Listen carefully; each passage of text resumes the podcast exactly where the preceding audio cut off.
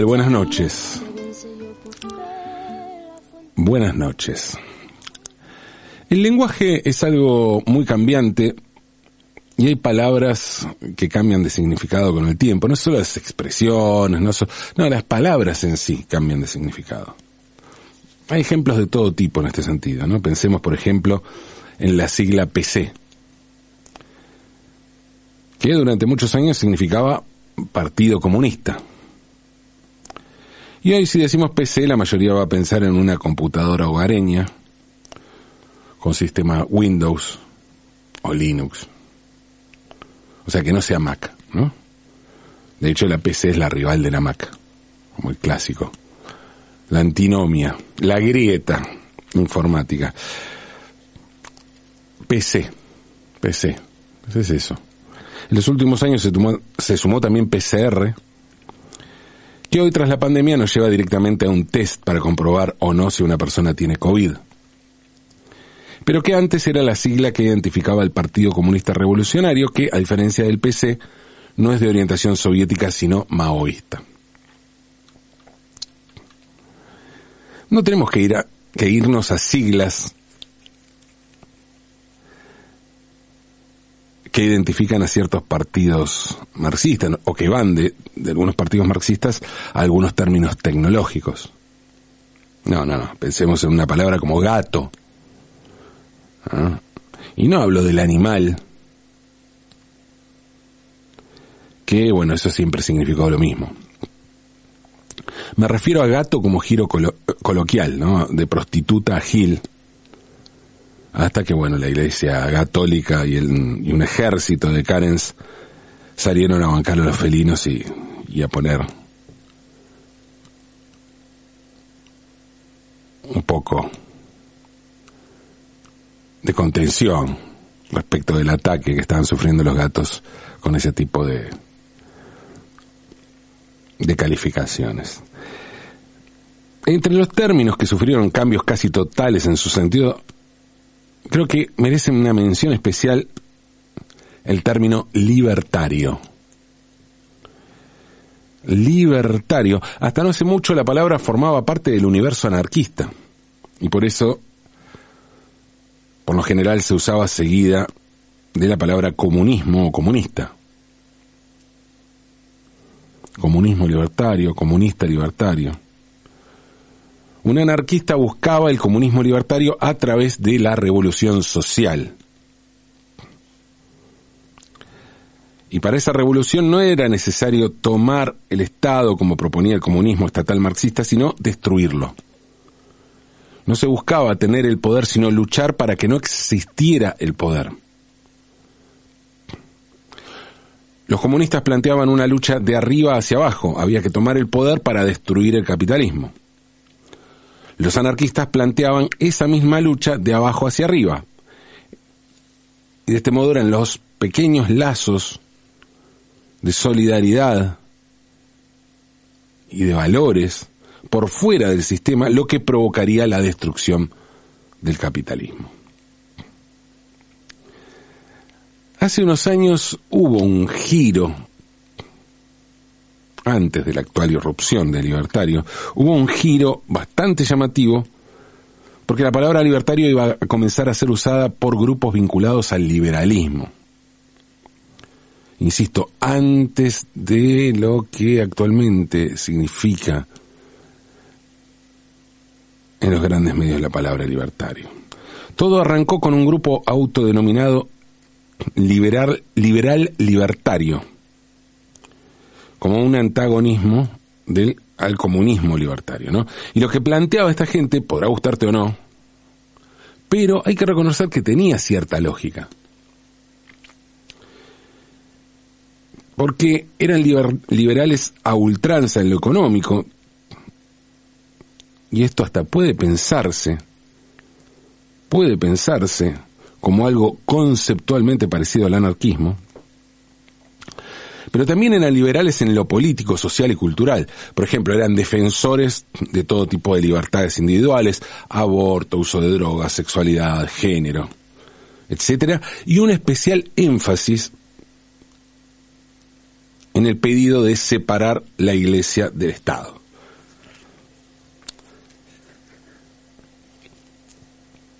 Insisto, no es que yo esté defendiendo esta idea, ¿eh?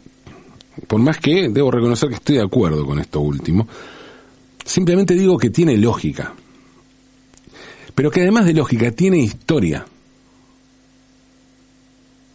Pensemos que el primer diario en la Argentina que publicó una noticia sobre la existencia de las Madres de Plaza de Mayo fue el Buenos Aires Herald. Sí, ya sé que era más sencillo publicar algo así en un diario escrito en inglés. Solo para la gente que habla inglés. Y básicamente hecho desde y para la comunidad británica en Argentina.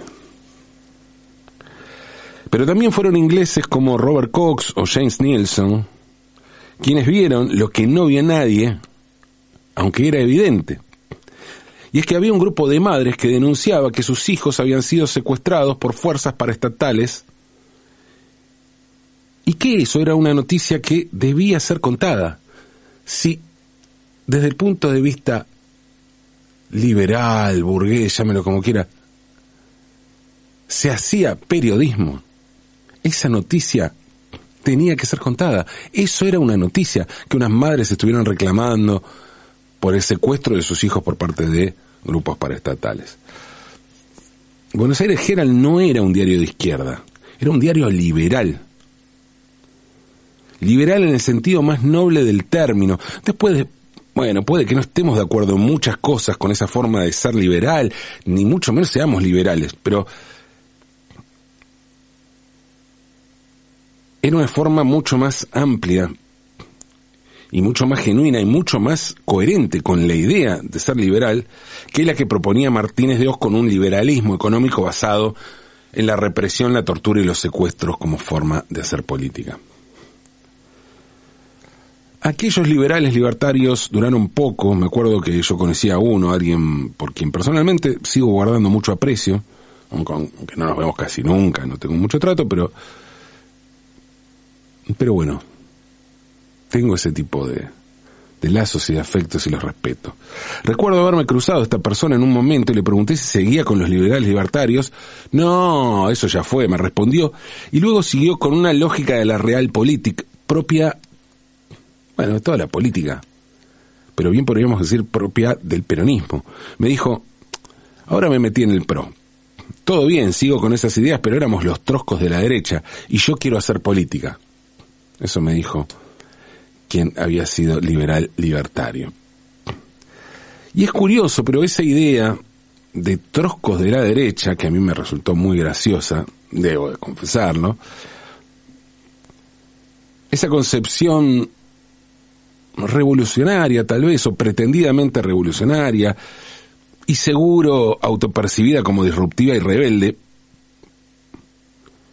propia de la derecha, era la que iban a tomar poco tiempo después los libertarios para ubicarse justamente a la derecha de la derecha. Ahora, esta nueva idea de libertario es muy curiosa porque agita, agita cuestiones provocadoras como eh, prender fuego de Banco Central, dinamitarlo, bueno, cosas por el estilo, por el estilo, pero desconoce las libertades individuales que hacen a lo liberal, porque están en contra del aborto, por ejemplo. No hablan de separar la iglesia del Estado, reivindican los crímenes de la dictadura, se asocian con sectores ligados al fascismo. ¿Qué es entonces ser libertario. Puede que la confusión respecto a este término provenga del hecho de que se trata de ideales que en la práctica nunca lograron plasmarse políticamente. Y me refiero específicamente a aquella versión que me gustaba del término, que me gustaba mucho, que me identificaba en algún punto, aunque más no sea ideal, aunque más no sea utópico, aunque más no sea discursivo. Y me refiero al anarquismo. ¿Es posible una sociedad anarquista? Y lo primero que pensamos ante esta pregunta es que más allá de que no, de que nos guste la idea, no existen ejemplos de tal cosa. Pues bien, resulta que sí existen ejemplos, que pensar que no existen ejemplos es un error. Durante casi tres años existió a principios del siglo XX un territorio que, bueno, digamos, un lugar que si no fuera porque estamos hablando de anarquismo, diríamos que fue un país anarquista. Y ese país queda en una zona del planeta que hoy está particularmente convulsionada. Es la zona, si pensamos en guerra, si pensamos en una, una zona convulsionada, hoy en el mundo, pensamos en Ucrania. Bueno, fue en Ucrania donde hubo un territorio anarquista. En 1917 Ucrania había quedado bajo control del imperio alemán tras la firma del Tratado de Brest-Litovsk. Un mes después los alemanes ocupantes dieron un golpe de Estado y colocaron al frente del nuevo gobierno a un títere que además era un zarista y conservador llamado Pablo Skoropadsky, que instauró, instauró una dictadura y abolió los derechos y libertades promulgados hasta entonces.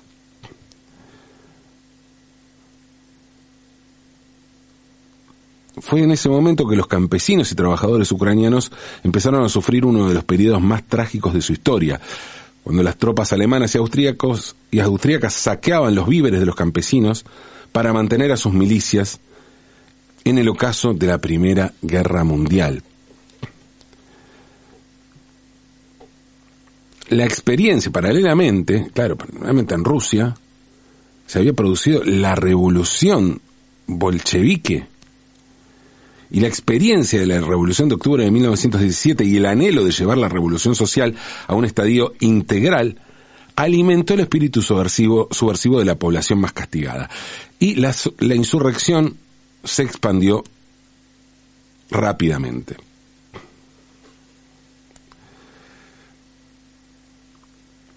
Desde distintas aldeas los campesinos se alzaron contra los terratenientes, los austríacos y los alemanes y fueron expulsados y se adueñaron de las tierras que una vez le habían pertenecido.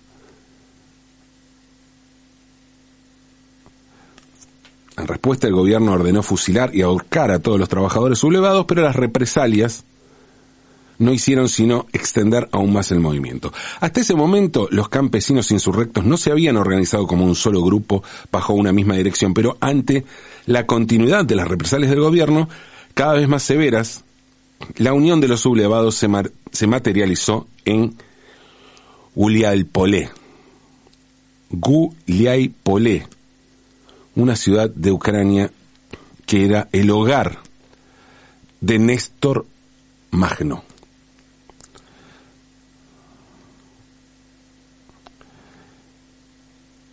Néstor Magno nació en Gualiapolé, Ucrania en 1888, era hijo de campesinos, muy pobres, era huérfano además de padre desde chico y por eso desde niño tuvo que salir a trabajar para ganar un sustento familiar. Desde los 17 años Magnó estuvo comprometido con la causa revolucionaria. Y en 1916 fue elegido por el Comité Revolucionario como encargado de organizar los batallones guerrilleros, obreros y campesinos. Fue por eso que el gobierno y la burguesía local pusieron precio a su cabeza y las fuerzas militares ucranianas y alemanas quemaron la casa de su madre y fusilaron a su hermano Emilian. En junio de 1918, Magno ya era el líder de esta rebelión campesina, guerrillera, y en su condición de tal viajó hasta Moscú para entrevistarse con los militantes anarquistas y aprender sobre sus métodos de organización. Allí se reunió con Piotr Archinov, antiguo compañero anarquista que había conocido en la cárcel en Moscú, cuando estuvo preso en Moscú, antes de ser liberados por la amnistía concedida por el gobierno provisional tras la revolución de febrero, cuando tomaron el poder los mencheviques antes del triunfo bolchevique en octubre. También se entrevistó con él, uno de los máximos teóricos que dio el anarquismo en su historia, en su historia el ruso Piotr Kropotkin. Kropotkin un año después expresó lo siguiente, dijo, digan de mi parte al camarada Magnó que tenga cuidado consigo mismo porque no hay muchos hombres como él en Rusia. Pero el encuentro más intenso de Magnó tuvo lugar en el Kremlin y fue una charla entre el líder del sector bolchevique, líder de los bolcheviques, el líder de la, revolución, Lenin, y el propio Magnó. Y en sus escritos Magnó rememora cómo se plasmaron en aquella entrevista dos visiones enfrentadas de la realidad cuando el líder soviético le dijo lo siguiente. Dijo, la mayoría de los anarquistas piensan y escriben sobre el porvenir sin entender el presente. Esto es lo que nos separa a nosotros los comunistas de los anarquistas. Esto le dijo Lenin a Magnó en una clara definición y muy buena definición sobre la diferencia entre comunistas y anarquistas.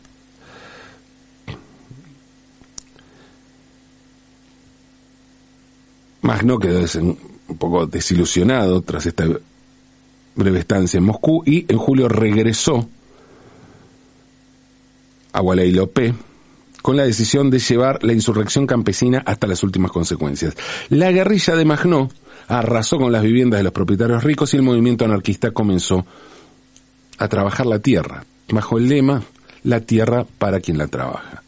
El 11 de noviembre de 1918, mientras los campesinos de Magnó alzaban la bandera negra libertaria en el sur del país, Alemania caía derrotada en el frente occidental y solicitaba el armisticio que puso fin a la Primera Guerra Mundial y dos días después los opositores del gobierno ucraniano pro-alemán proclamaron la restauración de la República Popular Ucraniana.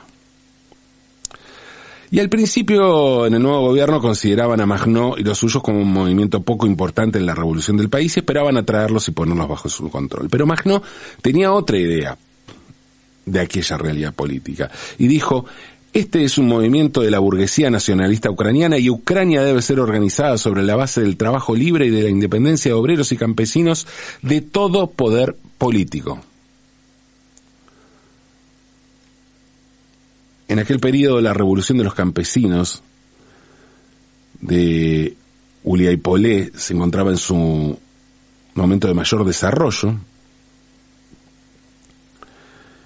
Y fue hasta junio de 1919 que los trabajadores insurrectos vivieron sin ningún poder político y crearon nuevas fórmulas de orden social, las comunas del trabajo libre y los soviets libres de los trabajadores. Fue el momento de mayor esplendor, porque lo otro, los otros momentos que duró esta organización fueron momentos de guerra. Pero aquí realmente la, guerra, la, tierra estuvo en manos de quien la trabajaba. La primera de aquellas comunas cerca de la aldea Proposkovye, Pokrovskoye, así se dice, recibió el nombre de Rosa Luxemburgo. Para entender, ¿no? la idea anarquista y aparte la historia que estaba haciendo Magnó y el legado que quería honrar. Tras el derrocamiento de Alemania, Lenin declaró nulo el tratado de Brest-Litovsk e invadió nuevamente Ucrania. Y ante la amenaza del ejército blanco, que era una alianza de, zaristas apoyada por las potencias europeas contra los soviéticos, el ejército negro anarquista además no se unió al ejército rojo de Lenin. Y aquí la, cuestión cromática es muy importante. ¿eh? porque estaba el ejército blanco zarista, el ejército rojo bolchevique y el ejército negro de Magnó y sus campesinos si bien estaban en contra de los blancos, tampoco se identificaban con los rojos y preferían el negro anarquista. El ejército rojo era percibido con gran recelo por trabajadores y campesinos, pues percibían que el objetivo era absorber a los batallones de Magnó. Y entonces el ejército soviético comenzó a desplegar un dispositivo propagandístico brutal contra los anarquistas. En mayo de 1919, León Trotsky, que entonces era presidente del Consejo Militar Revolucionario de la República, visitó Ucrania y declaró todos los discursos de los magnovistas y de los anarquistas sobre la comuna libre de los trabajadores no equivalían más que a un engaño de guerra, mientras que en realidad los magnovistas y los anarquistas aspiraban a introducir su propia autoridad anarquista. Y sí, Trotsky en general pasa eso con la política. Pero bueno, el territorio anarquista quedó aislado y hackeado por dos frentes en ese momento. Por un lado, los bolcheviques, que dejaron de abastecerle municiones, tal como habían acordado, o sea, no cumplieron con su parte, y por otro, las tropas del ejército blanco que seguían amenazando. Trotsky publicó entonces una orden en la que prohibía la reunión y advertía de que todos los magnovistas serían detenidos esta orden adquirió fuerza de ley y además dio orden secreta a apoderarse de Néstor Magnó y de los miembros del movimiento para llevarlos ante un consejo de guerra y condenarlos a muerte.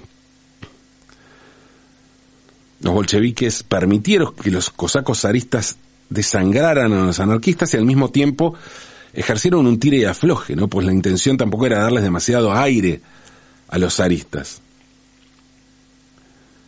hasta que finalmente, cuando vieron que podían derrotar a ambos, ocuparon Ucrania y la transformaron en una república socialista soviética libre de zaristas, pero también de anarquistas. Tras la derrota, Magnó se, se, exilió en Rumania primero, se sabe que después estuvo en Polonia, y que en 1934 murió en París, de hecho está enterrado en el cementerio de Père Lachaise, en la capital francesa, murió enfermo de tuberculosis y sumido en la pobreza. En sus últimos días, Magnó soñaba con volver a su tierra natal y escribir desde allí su última honra a los campesinos de la Ucrania insurgente. Y dijo lo siguiente, es nuestro deber revolucionario alzar nuestras voces para eh, nuestras voces una vez más para gritar sobre las fronteras de la Unión Soviética, dad a los hijos de octubre su libertad, devolvedles su derecho a organizarse y a propagar sus ideas. Esto dijo Néstor Magnó en sus últimos días y, y, es bueno recordarlo porque hubo una época en la que ser libertario era algo muy distinto a eso que conocemos ahora. Y aunque de manera efímera y con muchas dificultades, ese modelo ideológico pudo ser plasmado en una sociedad, y si me permiten el contrasentido anarquista, también en un país. Un país que hoy es noticia por muchos otros motivos que no tienen nada que ver con el anarquismo y mucho menos con eso de ser libertario. Sí, libertario. Libertario, porque las palabras cambian y eso a veces duele.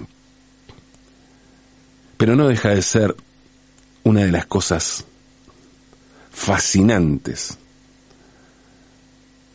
que tiene la condición humana. Las palabras. Así que hablemos. Hablemos y hagamos que las palabras circulen. Hablemos aunque es de noche.